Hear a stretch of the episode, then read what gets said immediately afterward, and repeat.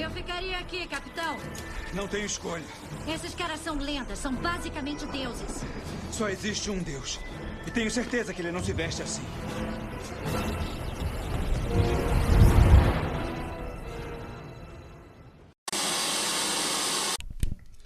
Fala pessoal, tudo bom? Aqui é o Gabriel e esse é mais um episódio da segunda temporada do podcast Assim Cremos, o podcast da MW do Parque Almorim. Hoje eu chamei um convidado ilustríssimo e muito especial. É um grande amigo, um amigo de longa data, é o Paulo.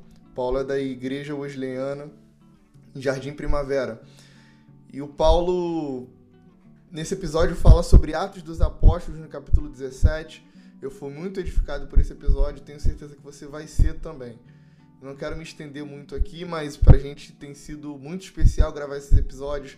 Nós temos sido muito edificados, temos aprendido muito eu tenho certeza que vocês vão aprender muito sobre as Escrituras aqui com esse episódio. Sem mais delongas, roda a vinheta, vamos começar o nosso episódio com o tema Ao Deus Desconhecido.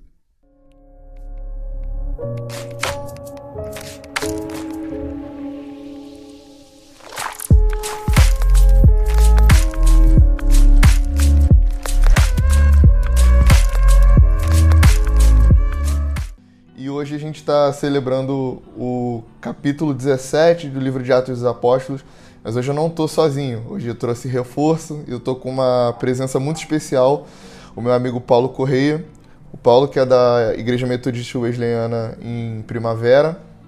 E a gente, daqui para frente, vai fazer episódios com amigos wesleyanos, com outros amigos é, que são da mesma denominação que a nossa, confessam a mesma fé, a mesma tradição e são de algumas igrejas de bairros distintos, né? Talvez a gente grave até com pessoas de estados distintos, mas somos todos wesleyanos, somos todos armínio-wesleyanos, né? Como a gente costuma falar. E essas pessoas vão trazer um pouco para vocês a vivência delas e até a dedicação teológica de pesquisa delas, o assunto que elas gostam de tratar. E hoje eu estou com o Paulo aqui, o Paulo vai se apresentar. Paulo, seja muito bem-vindo. Olá, prazer. Um prazer estar com vocês aqui, com meu amigo Gabriel. É muito, muito prazer é nosso, Paulo, estar aqui com você e muito obrigado por ter aceitado o convite. A gente quer pedir vocês para que estão nos ouvindo para abrirem as, as Bíblias de vocês no livro de Atos dos Apóstolos, no capítulo 17. E a gente vai começar um pouco essa conversa. É, Paulo, a, a, gente se conhece há, há, não tanto tempo assim, né? Mas também não pouco tempo. A gente sempre, quando pode, conversa um pouco sobre, sobre teologia, sobre as escrituras, é, sobre qualquer assunto que e, qualquer temática que, que tem ali a igreja, né? E, e Jesus como como ponto principal.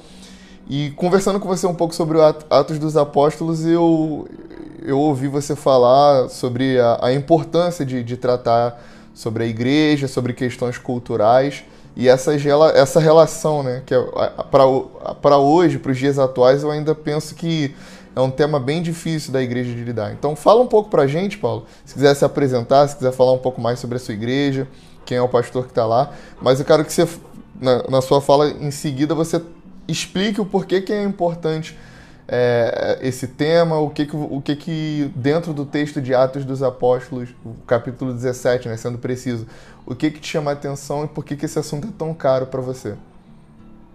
Então, é isso aí, eu conheço o Gabriel há algum tempo já, e realmente a gente tem essa amizade, eu pude reconhecer nele é, esse pessoa, essa pessoa com um caráter de é, crítico as questões da sociedade e fazendo uma relação direta com a atuação da fé cristã, do cristianismo, né, da igreja protestante.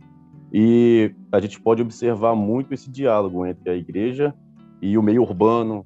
Eu até tive essa mania de sempre relacionar o Gabriel a uma espécie de teólogo urbano, porque ele sempre traz essas reflexões é, sobre a atuação da igreja no meio da sociedade, como ela se comporta, como ela atua e eu sempre reconheci ele é, dessa maneira.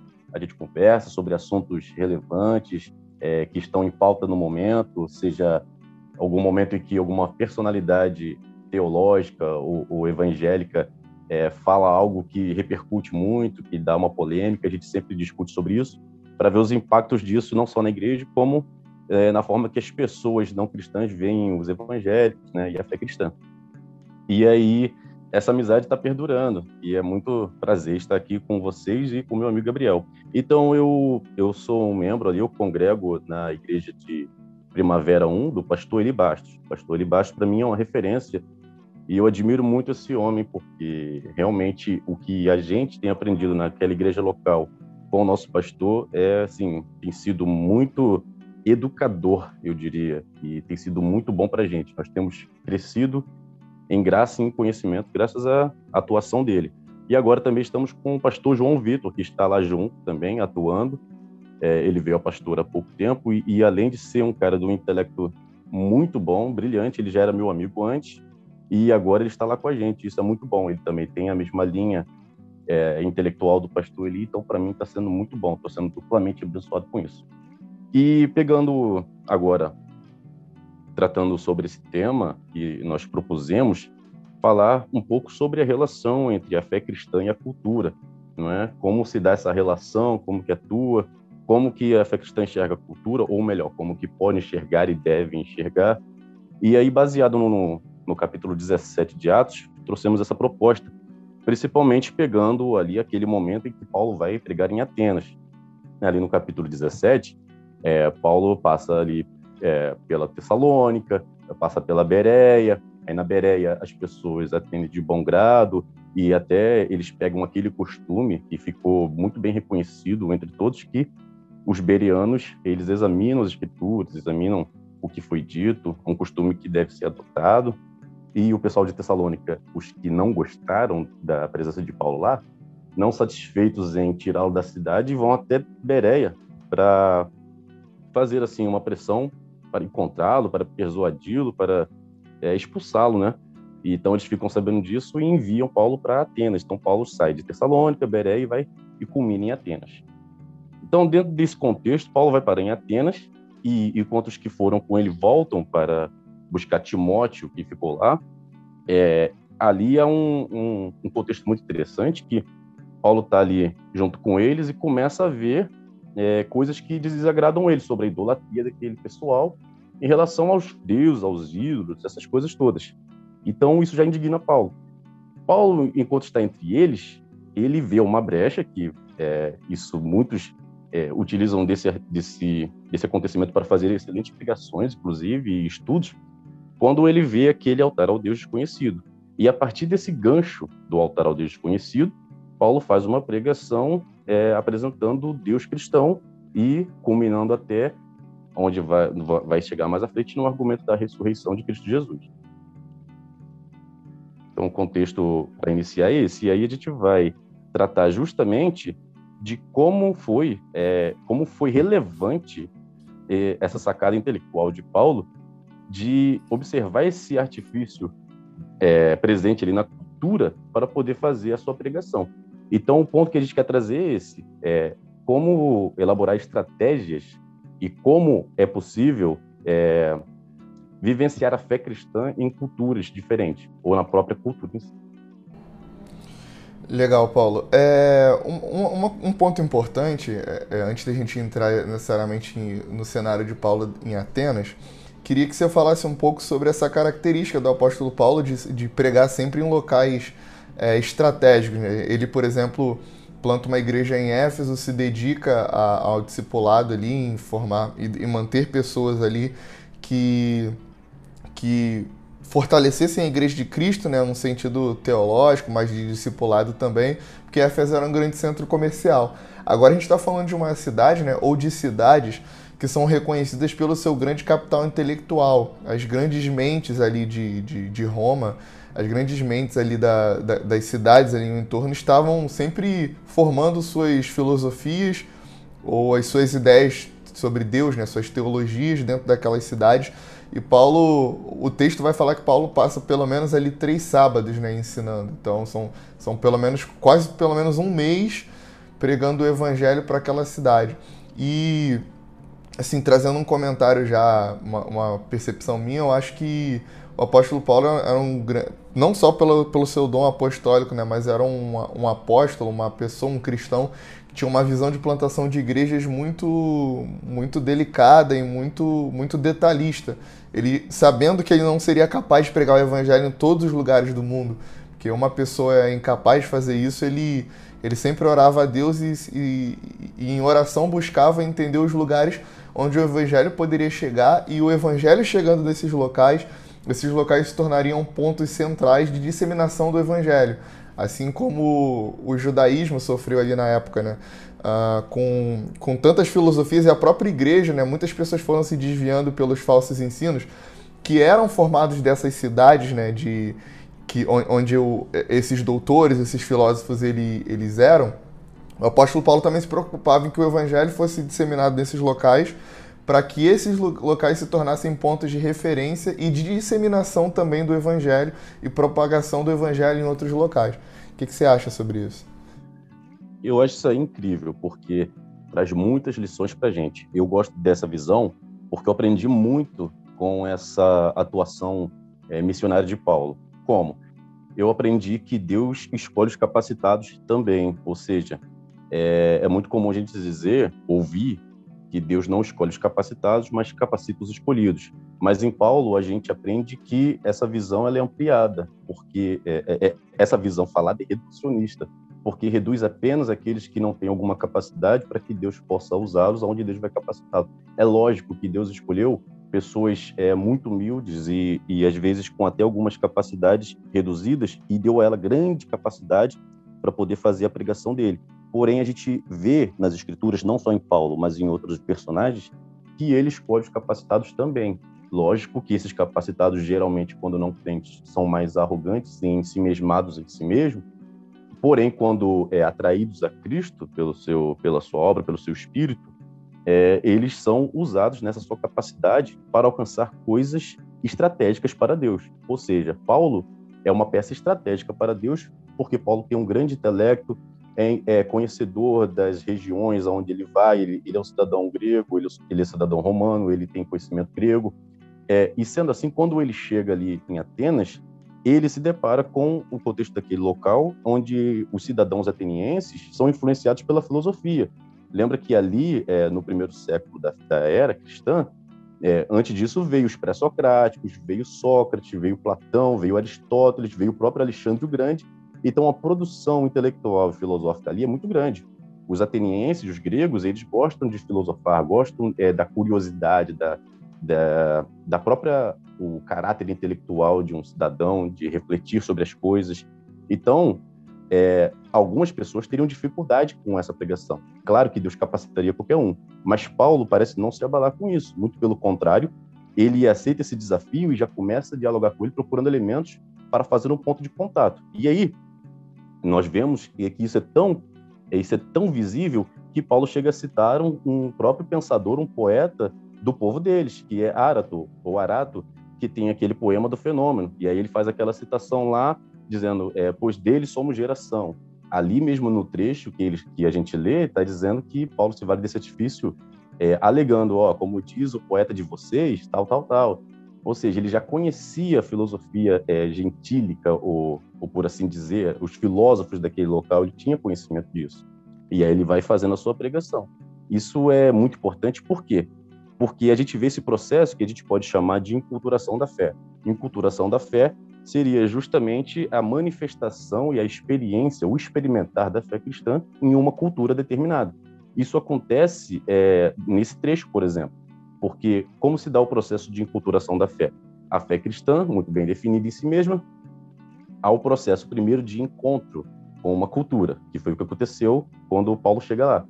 É, depois desse momento do encontro, é travado então no segundo momento um diálogo entre a fé cristã e a cultura. Esse diálogo ele vai servir para quê? Determinar que elementos podem ser da cultura, que elementos da cultura podem ser assumidos pela fé cristã sem causar prejuízo ou danos à fé cristã. Por exemplo, a fé cristã tem os seus, os seus pilares, aqueles pilares que são irrevogáveis e que, tirados ele, descaracterizariam a fé cristã, por isso eles são inegociáveis. Um exemplo deles é a ressurreição. A ressurreição é um dos pilares da fé cristã que, se tirado ele, descaracteriza totalmente é, a fé cristã. Porém, aqueles elementos que não são, não descaracterizam a fé cristã podem ser assumidos na, né, dessa cultura podem ser assumidos pela fé cristã. Paulo faz isso ao enxergar, por exemplo, o altar ao Deus desconhecido. Esse altar ao Deus desconhecido é um Deus que eles não conhecem, que eles não sabem quem é. Ao assumir esse, esse valor cultural da cidade de Atenas, Paulo não está descaracterizando nem desvirtuando a fé cristã e nem está mentindo, usando de uma, é, um mau caratismo para se valer do, do aspecto cultural deles. Não, ele vê um altar ao Deus desconhecido e nesse diálogo entre a fé cristã e aquela cultura, ele assume esse valor para si, para a nossa fé, sem prejuízo. E aí, no terceiro momento, há a síntese, aonde há um enriquecimento da comunidade a partir dessa relação entre a fé e a cultura. Pois sabemos hoje que isso que aconteceu alinhados enriqueceu muito a fé cristã. Esse aspecto do, é, desse artifício do altar do desconhecido. Onde mais nós podemos ver isso? Nós vemos isso em vários lugares, como, por exemplo, ali no Evangelho segundo João, aquele prólogo do capítulo 1, que nós conhecemos muito, que é uma, um, inclusive um do, uma das bases da fé cristã também, que é a pré-existência do Verbo, a pré-existência de Jesus Cristo. O João vai apresentando ali é, o Verbo, que ele estava com Deus, que ele era Deus, que ele era pré-existente, que ele veio ao mundo, que ele deu luz aos homens. E o que, que acontece ali? Verbo é daquela palavra grega logos, né? que significa palavra, verbo. E a gente, durante muito tempo, sem ter contato com outras visões e, e filosofias, a gente vai pensando que aquilo é uma, um argumento criado pela fé cristã. Mas não. O Evangelho de João é escrito provavelmente em Éfeso. Éfeso é uma cidade das mais importantes ali da Ásia Menor naquele contexto. É, na cidade de Éfeso, é, antes do antes de existir Sócrates, Platão e Aristóteles, existiam filósofos que eram chamados pré-socráticos, justamente porque vieram antes de Sócrates, que seria considerado o pai da filosofia, um divisor de águas.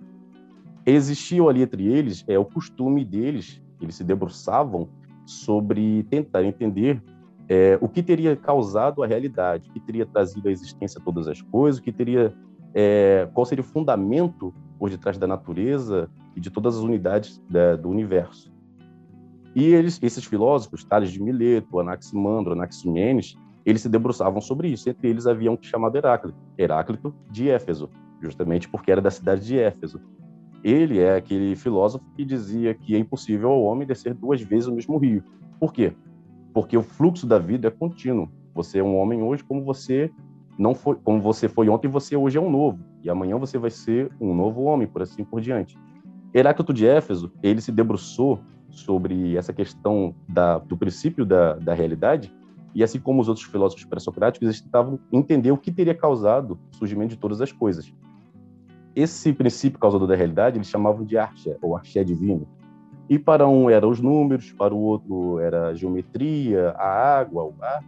E para Heráclito, o princípio causador da realidade é o logos. O logos seria o arché divino que causou toda a realidade, que trouxe à existência todas as coisas. Passando, o Heráclito viveu no século V a.C. Passado todo esse tempo, essa cultura vai ficando bem definida durante, dentro do povo grego, e, e essa identidade filosófica e intelectual está muito marcada e presente neles. Quando João escreve ali o seu evangelho, ele também faz esse processo de enculturação da fé, porque há um diálogo entre a fé cristã e aquela cultura, e ele se, se utiliza desse artifício intelectual e filosófico daquela cultura para dizer, ó, o logos divino é o princípio causador de toda a realidade. O logos divino é o verbo encarnado que é preexistente. Esse verbo divino, esse logos divino é Jesus Cristo. Então, o processo de culturação da fé, essa estratégia para poder fazer um, uma ligação entre a cultura e a fé cristã, ela já é encontrada em alguns lugares da, do Novo Testamento. Então, ela não é novidade. E aí fica a lição para a gente de poder observar esses aspectos culturais em processo até de missão, de evangelismo urbano, para poder identificar esses aspectos culturais e fazer ali o diálogo entre a fé cristã e essa cultura para poder fazer o evangelismo.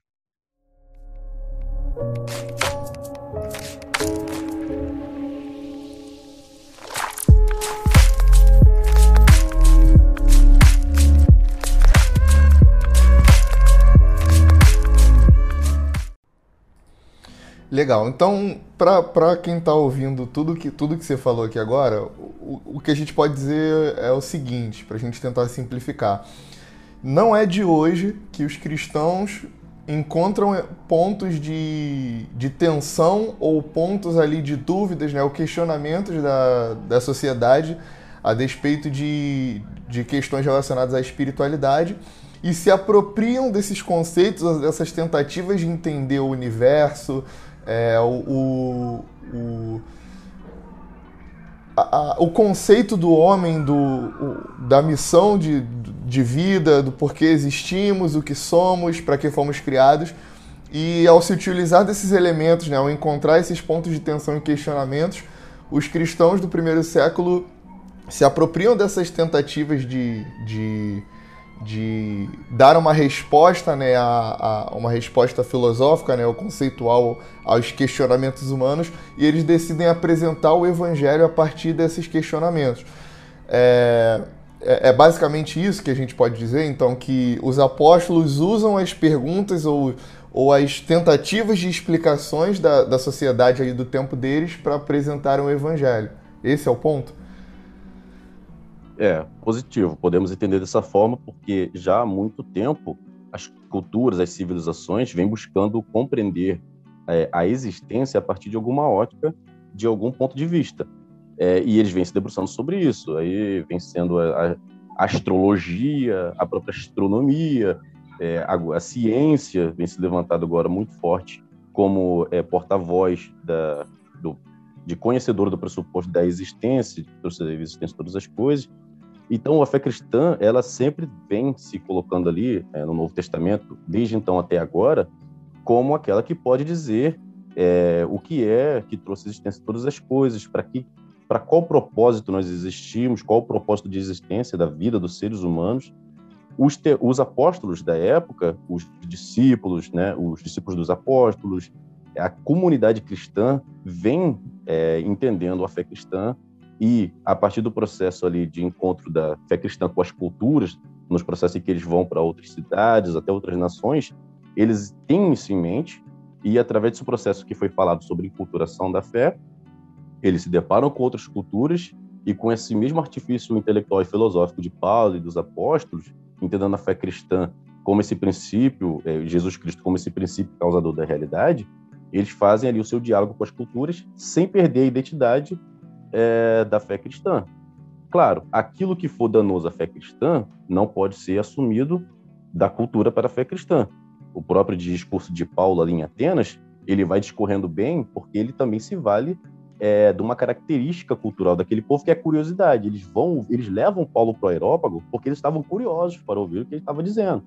E Paulo vai discorrendo, eles vão é, ouvindo o que ele está dizendo e tudo vai indo bem. Ele sempre prestando atenção até que ele chega é, no ponto da ressurreição. Quando ele começa a falar de ressurreição, eles não querem mais ouvir. Por quê? Porque eles, é, é, ah, não quer mais ouvir você porque a gente cansou? Não. Ali, naquele contexto, eles são cidadãos que vêm após Platão. É, a filosofia platônica, ela definiu muito bem aquilo para aquele povo, para os subsequentes, que há esse dualismo é, antropológico entre as coisas. O que, que é o dualismo antropológico? É você fazer essa separação entre a coisa que seria material e coisa que seria espiritual, essa dicotomia. E para eles, naquela, naquele contexto, coisas que estão no corpo são ruins. Então, no corpo é mal, no corpo a corrupção, entendeu? Já nas ideias, ou, ou no mundo, digamos, talvez sobrenatural, o mundo das ideias, é um mundo perfeito. Então, quando Paulo fala sobre ressurreição, eles falam: não, não, não é isso que nossos filósofos dizem, o corpo é ruim. Então, quem morreu quer voltar para o mesmo corpo? Não, isso está errado. Então, eles não querem mais ouvir isso. De, é, a partir desse ponto de vista, você vê que Paulo não prossegue também, porque a ressurreição é inegociável. Ali não tem mais o que ele adaptar da cultura para a fé cristã. Ressurreição é um dos pilares mais importantes da fé cristã. Então, nesse processo, sempre tem de, de se observar que há, é possível fazer um diálogo entre a fé e a cultura. Aliás, é, isso a gente pode usar até hoje, não é mesmo? Inclusive, uma das coisas que a gente observa é que muitas vezes esse dualismo, essa dicotomia, ela vem trazida também para outros polos, não só para é, mundo espiritual e mundo e mundo corpóreo. Tem essa dicotomia também entre as coisas que são consideradas agora na modernidade sacro ou mundanas. A própria cultura ela é encarada como uma coisa mundana é, do ponto de vista de alguns meios evangélicos. Então, cultura para eles é mal e somente as coisas evangélicas ou coisas da igreja são boas, quando isso não é verdade. É, a própria visão wesleyana diz o contrário. porque a cultura, como sendo o resultado da produção humana, seja na música, no, ci no cinema, é, no teatro, nas artes em si, ou em qualquer outro tipo de produção humana, ela é fruto de quê? De ações humanas. E a teologia wesleyana diz que é, a graça de Deus, a graça preveniente, quando vem sobre é, o ser humano, ela vem sobre toda a criação e não apenas é, pelos salvos, porque no momento que a graça preveniente entra na humanidade, ela abrange todos os seres humanos, toda a existência. E uma das coisas que a graça preveniente faz, que até o Vinícius Couto diz no seu livro em favor do arminianismo wesleyano, é que pode sair coisa boa do homem não regenerado. Como? Mediante a ação do Espírito Santo no mundo. Como? Pela graça preveniente. Ou seja, a priori, cultura não é ruim porque os homens não regenerados também têm a porção da graça preveniente vinda de Deus. Então, essa dicotomia entre é, igreja e evangélicos e cultura, como que evangélicos são bons e cultura é do mundo, é ruim, isso na verdade não existe e não é verdade. Legal você citar o Vinícius Couto e, e a, a, gente, a gente acaba trazendo um pouco do conceito de Imago Dei, né? A imagem de Deus no homem, e não só no, no homem salvo, mas no homem caído também.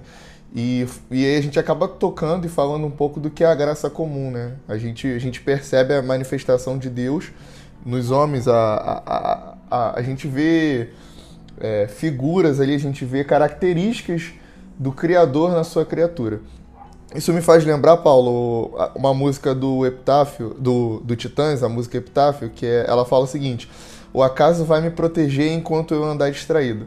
Interessante que a gente consegue perceber, por exemplo, nessa música que é tão famosa, a tentativa de, de, de poder é, revelar ou de poder manifestar que existe algo ou alguém que me protege.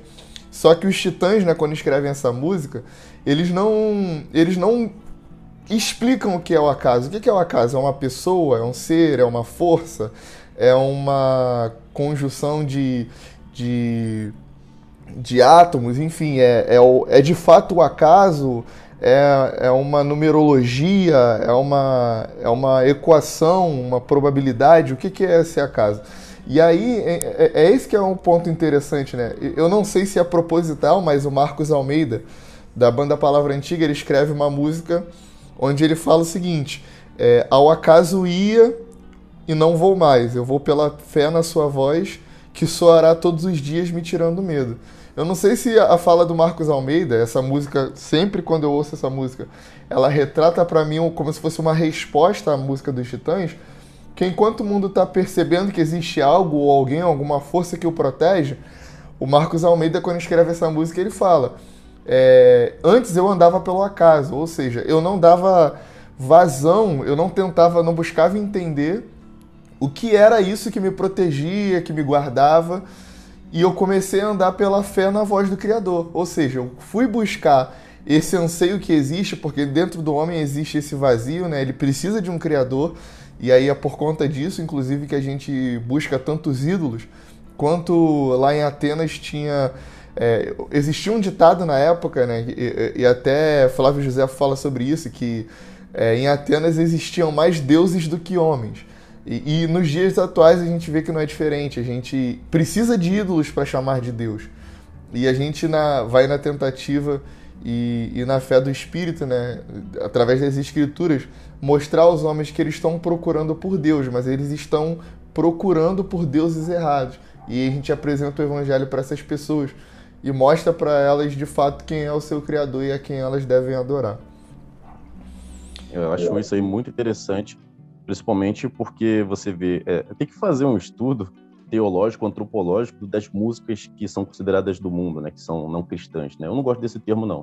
É, música do mundo, porque se toda música é do mundo.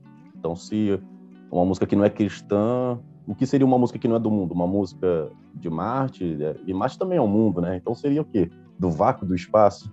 É só uma brincadeira, mas na verdade, essas músicas, elas trazem muitos ensinamentos. Por exemplo, o que, que a gente entende com isso é que, assim como os titãs, toda a, a civilização ela está tateando as culturas, os humanos, os seres humanos vão sempre tateando, procurando as causas das coisas, procurando quem é que está por trás da criação de tudo, é, o que há de agente que vai regendo a vida. Então, todos estão tateando. Eles dão, diversos nomes. Eles vão falar que são signos, que são a oposição dos astros, que, que é um, um, um agente cósmico que está movendo as coisas, e sempre vão procurar dar outros nomes. Mas se você parar para pensar, eles ainda tateiam, eles, eles só não se dão por satisfeitos com o discurso teológico e religioso do Deus é, monoteísta, do Deus criador. É, eles não se dão satisfeitos com esse discurso, mas porque não querem. Então, ah, esse discurso não, não é possível que seja isso. Não é um Deus criador que criou todas as coisas, que rege a moral e a ética. Não. É, eu acho que é outra coisa. Eu vou continuar procurando aqui. Eles vão procurando. Então, é, o acaso vai é, é, me proteger enquanto eu andar distraído, porque eu não me dou satisfeito com esse discurso aí. Deve ser outra coisa. Eu acho que é outra coisa. E aí eles vão procurando. E quando você analisa isso, é, isso reflete em toda a produção cultural, não só numa música dos Titãs, como nas artes, no cinema, em todo a, o resto da produção cultural. Na verdade, como eu disse, todos estão carentes de um criador que criou as coisas. Isso você vai observar em todas as culturas, em até em outros povos, inclusive nas outras religiões, porque a gente entende até que a religião em si, é, entendo o que eu vou dizer, ela também é fruto uma, da, da produção cultural. Ou seja, o que eu quero dizer com isso? Que a, a religi as religiões que você vê pelo mundo, elas também fazem parte de uma cultura específica de um povo. Por isso que você vê cada nação daquele Oriente e outros, e outros lugares é com uma religião específica. Então todos estão tateando, procurando, eles só não se dão satisfeitos com o discurso proposto pela fé cristã, pela teologia do Deus monoteísta, o Deus pré-existente, essas coisas. É, só que aí o que acontece? Agora nós temos de fazer aquilo que nós descobrimos agora, que já era para ter sido feito há muito tempo, que é procurar é, eliminar essa distinção entre cultura e, e igreja e ocupar esses espaços. Por quê? Porque se a igreja não ocupa os espaços culturais, quem vai ocupar os espaços culturais são ideologias tendenciosas, ideologias com, com, com pontos de vista até que a gente pode considerar maligno, né? que quer coisas ruins, e essas ideologias têm feito isso. Por quê? Porque foi uma brecha deixada pela, pela comunidade cristã, não querendo se misturar com cultura, com assuntos da sociedade, é, assuntos pedagógicos ou, ou, ou, políticos, e deixando essa brecha aberta. E aí o Marlon Marx fala até isso no, no seu livro é, Salvação Integral, ele faz essa, essa relação entre o evangelho na sociedade e cultura, dizendo que a finalidade do wesleyanismo, ou seja, da teologia wesleyana, ela é permear a sociedade toda com o impacto do evangelho. E aí ele reitera, não deve haver uma área da sociedade sem a influência do evangelho. O que é isso, empurrar o evangelho pela gola abaixo? Não, estar presente nos círculos sociais, é, nos espaços é, sociais, políticos, de discussão, de, de, reflexão filosófica, acadêmica, e isso não era, não vinha sendo feito. Porém, agora é, tem se observado esse esforço é, de fazer com que a igreja, a comunidade cristã, esteja presente nesses círculos sociais e culturais. Isso, ao meu ver, é muito positivo e vai contribuir muito para a presença, solidificação e até evangelho, evangelismo para o reino de Deus.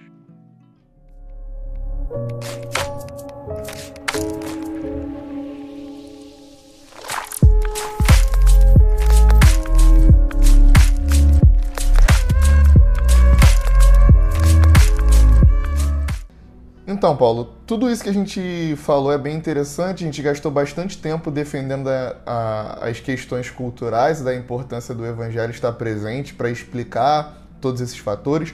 Inclusive, já, já validamos aqui o quanto Deus usa é, elementos da cultura, enquanto Deus usa pessoas que, inclusive, não confessam a Ele, mas para manifestar uma graça comum. Existe uma presença gloriosa, uma, uma presença é, da imagem, da, do, uma presença do próprio Criador né, na criação, e isso a gente precisa exaltar, mas não as obras dos homens, mas de fato o próprio Deus que fez tudo isso acontecer. Mas quando a gente trata do texto é, de Atos dos Apóstolos, a gente percebe que existem algumas coisas que são inegociáveis. Queria que a gente falasse um pouquinho sobre isso. Por exemplo, lá no, no versículo 7 de, do, do texto de Atos dos Apóstolos, capítulo 17, vai falar que um dos motivos de Paulo ter que sair aí da, da, da, cidade, e ele, e ele é, por exemplo, protegido por Jason e alguns amigos, é pelo fato de Paulo ter declarado que Jesus Cristo é rei. E a palavra que ele usa ali é, é, é, dá um sentido de imperador, de soberano, de, de, de senhor. E o que Paulo fa faz nesse momento, quando ele prega o evangelho, quando ele apresenta o evangelho, é que apesar dele trazer os elementos culturais, a importância né, de, de, se dialogar com a cultura, existem pontos, como você disse, que são inegociáveis. E um deles é: Jesus é rei.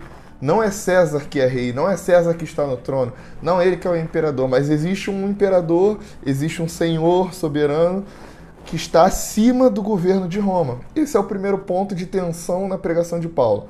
Um outro ponto de tensão na pregação de, de Paulo é justamente o que você falou: é a ressurreição de Cristo e a ressurreição dos mortos. E dentro da, da filosofia ali é, ateniense, é, não, era inconcebível a questão da, da ressurreição. Então, no momento em que a pregação do evangelho ela, ela se torna um ponto de tensão, ela cria um ponto de tensão em relação à cultura, como que a gente deve agir? Quando o evangelho ele confronta a cultura, quando o evangelho ele confronta a filosofia dos homens. A partir desse momento, o que, que a gente precisa fazer? O que, que a gente pode fazer? Esse é o ponto muito curioso, porque é, é um dos desafios hoje da, da teologia cristã, da fé cristã né, na contemporaneidade é esse. Por quê? Principalmente por causa da pós-modernidade, que é esse momento que a gente vive, onde tudo é líquido, tudo é líquido, as relações são líquidas, tudo é vazio de sentido, é, a pluralidade cultural e, e até religiosa das sociedades hoje, elas são assim, líquidas. Todos têm algo a dizer, e esse algo muitas vezes acaba sendo nada, e o ponto de contato hoje que eles têm com a fé cristã acaba tendo muitas tensões, porque existem muitas vozes hoje relativizando tudo. Aliás, um dos maiores males da pós-modernidade é criar a ilusão de que não existem verdades absolutas. É claro que muitas coisas são relativas a algo, tem muitas coisas que têm é, um sentido relativo. Porém, é, o discurso que é feito é que não existem verdades absolutas, quando isso não é verdade. É, a própria a gente pode usar isso como para vários argumentos. O próprio William Lane Craig ele argumenta dizendo que não existe pós-moderno quando está doente. Por quê? Porque quando o pós-moderno, o relativista está doente, ele vai na farmácia e compra um remédio e ele acredita que o que está escrito naquela bula é uma verdade absoluta. Porque ele, quando está com dor de cabeça, ele não vai tomar um remédio para é, náuseas ou dor de barriga. Ele compra um remédio para dor de barriga. Não, isso aqui é relativo. Não, é, eu tô com dor de cabeça, mas esse remédio aqui para náusea, não, isso é relativo. Isso aqui não é uma verdade absoluta, não. Isso não vai fazer efeito. Então, o relativismo e é, o relativismo morre dependendo do, da sua necessidade, dependendo do seu discurso. Nesse sentido, não existe relativismo, existe discurso ideológico, discurso cultural da sua própria vontade. É, o egoísmo ele ele impera hoje. Então há esse ponto de tensão entre a fé cristã e a cultura hoje, porque o que a fé cristã apresenta é o altruísmo. O modelo que de Jesus Cristo, quando ele encarna, que a gente chama de kenosis na teologia, a sua encarnação, quando ele encarna no, no ser humano, em corpo corpóreo, é um modelo pautado na ética, é, no companheirismo, na solidariedade, porque ele deixa o seu trono e vem se solidarizar com o ser humano. E o modelo do, da, do mundo, no sentido de sistema, é um modelo contrário, um modelo de egoísmo. A pós-modernidade é isso, todos querem os seus interesses primeiro, só pensam em si mesmo. Tudo bem, o egoísmo já é bem antigo, já existe desde o começo do, do mundo e tudo, Porém, na pós-modernidade, isso prolifera de uma forma que as pessoas não estão interessadas no outro, no alheio, estão interessadas apenas em si. Esse, há uma tensão entre a fé cristã e esses aspectos, assim como se apresentou na questão do rei e da ressurreição, porque em alguns momentos a fé cristã não tem mais o que propor. Por exemplo, se a fé, se a pós-modernidade propõe que tudo é relativo, então, Jesus Cristo não é o Deus, não é o Deus ressuscitado, não é não ressuscitou e não morreu pelos pecados. Aliás, que pecados? O que eu faço não é pecado. Isso é uma construção religiosa, isso é uma construção é, é, da fé cristã, da Idade Média, seja lá de qual período for. Isso não é. Eu não tô, isso que eu faço não é pecado. Quem disse que isso é pecado? A Bíblia? A Bíblia foi escrita por homens. Isso é relativo. Isso não sei o quê. Então, há sim momentos, como você apresentou, que o diálogo entre a fé cristã e a cultura ela encontra barreiras. muitas vezes propostas pela própria é, cultura, que a partir do, do, do ponto em que ela quer executar tais ações que são benéficas para ela, que são até consideradas imorais ou, ou, antiéticas, quando encontra uma barreira né, na própria fé cristã, esse ponto de contato é quebrado, porque ela não quer mais se relacionar com a fé cristã, porque a fé cristã contraria aquela prática que ela faz. Essa sua fala, Paulo, me, me, me, lembra, por exemplo, o texto de Efésios, acho que é o capítulo 6 e o versículo 19, quando Paulo fala sobre. E ele pede à igreja que ore para ele, por ele, né? Para que o poder da mensagem dele, né? Ele possa. O poder da mensagem do evangelho, né? Que ele está pregando, ela possa operar nos homens, de modo que a eles, os, os olhos do entendimento desses homens sejam abertos e eles consigam entender o mistério do Evangelho. Então, acho que a gente precisa orar nos momentos em que é, a gente não pode negociar a pregação do Evangelho, a gente não pode negociar o, o nosso discurso, não pode ceder às pressões e às paixões é, culturais. A gente precisa também continuar pregando o Evangelho e, na mesma medida que a gente prega o Evangelho, a gente precisa orar para que os olhos do entendimento dos homens sejam abertos. É, estamos em, em, um, em um, tempo né, de uma cultura de uma cultura de cegueira espiritual, né? de sincretismo, de idolatria, mas de falta de visão. Os homens não conseguem enxergar mais o Criador, não conseguem mais dar a glória devida a Deus por, por, por, tu, por tudo aquilo que ele fez. Né? Os homens estão, estão egoístas, mesquinhos e idólatras. A gente precisa orar para que o evangelho se propague. Queria que você deixasse uma mensagem final falasse é, um pouco sobre, essa, sobre a importância desse tema.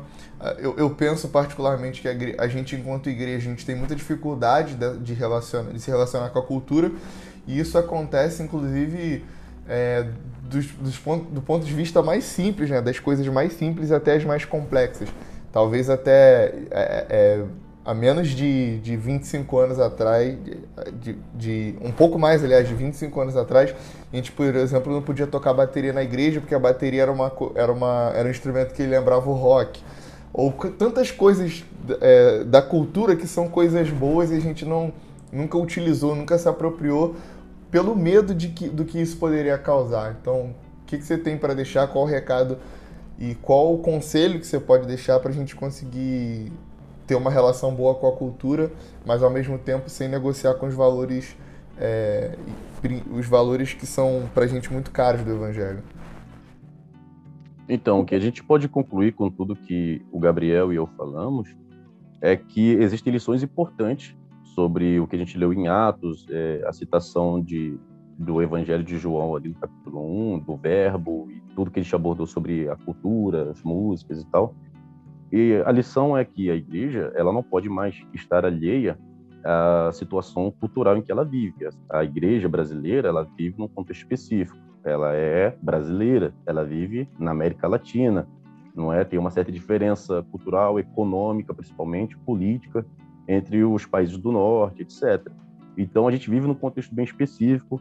Então o conselho que eu, que eu deixo é para gente, para a comunidade cristã, juventude, seja é, de qualquer outra denominação, a nossa juventude wesleyana, que ela se inteirar, ela participar dos espaços culturais, você estar presente, se inteirar, procurar saber como é as influências culturais, o que está sendo dito ali, e isso em nenhum momento é, pode trazer prejuízo para a sua fé cristã. Aquilo que for contra as bases e os pilares da, do seu entendimento cristão, da fé cristã em Jesus Cristo, é só simplesmente é, não haver nenhuma, nenhuma compactuar com isso. É, até Nicanor Lopes, ele fala no seu livro Identidade Missionária em Perspectiva Wesleyana, ele vai falar que é fundamental o anúncio do evangelho estar comprometido com o quadro cultural e que seja entendido como fator de identidade, ou seja, você tem a sua convicção, a sua identidade cristã, mas você está inserido numa cultura. Estar inserido numa cultura faz com que você seja participante dessa sociedade. Nós vivemos em sociedade. Então, o recado que eu deixo é esse, que a gente possa ocupar esses espaços que antes não eram ocupados e participar da, da cultura, da política, da filosofia e etc., sem que nós percamos a nossa convicção e a nossa fé em Jesus Cristo. É, eu quero agradecer ao Gabriel pela, pelo convite, muito obrigado. Obrigado a todos vocês que ouviram, me desculpe qualquer coisa. E eu oro a Deus para que dê graça e o seu Santo Espírito para que todos nós não cedamos às influências e às pressões culturais é, impostas, aquelas que são negativas à fé cristã, mas que nós possamos, ao contrário, influenciar com a ação do Espírito Santo a sociedade. Paulo, muito obrigado pela, pela presença, pelo seu tempo. Deus abençoe você, sua igreja, sua família e que, que você seja um grande propagador do Evangelho, que a sua voz possa chegar onde o Evangelho precisa chegar. É, e acho que de, de, tudo que você falou, para mim, fica um, um, grande dilema e uma grande reflexão. Né? Para sermos uma igreja na cidade, para sermos uma igreja relevante para a nossa cidade, nós precisamos entender e ouvir o que a cidade tem a dizer, quais os seus anseios, quais os seus medos, quais as suas dúvidas. E toda essa conversa me lembra muito aquela frase de Abraham Kuyper, né? Não há um centímetro quadrado desse mundo do qual Cristo não possa dizer, é meu. Tudo é dele, né? E, e um dia ele vai requerer de volta tudo aquilo que os homens tomaram para si, deram a si mesmos a sua própria glória, mas pertence na verdade ao Criador. Muito obrigado, Paulo. Muito obrigado a vocês que ouviram até aqui. Esse foi o, o segundo episódio da segunda temporada do Assim Cremos e nós vamos voltar com mais novidades. O Paulo vai estar aqui com a gente novamente. Nós vamos trazer mais pessoas e continuar falando sobre o Evangelho, sobre as Escrituras e nessa temporada sobre o livro de Atos. Deus abençoe vocês.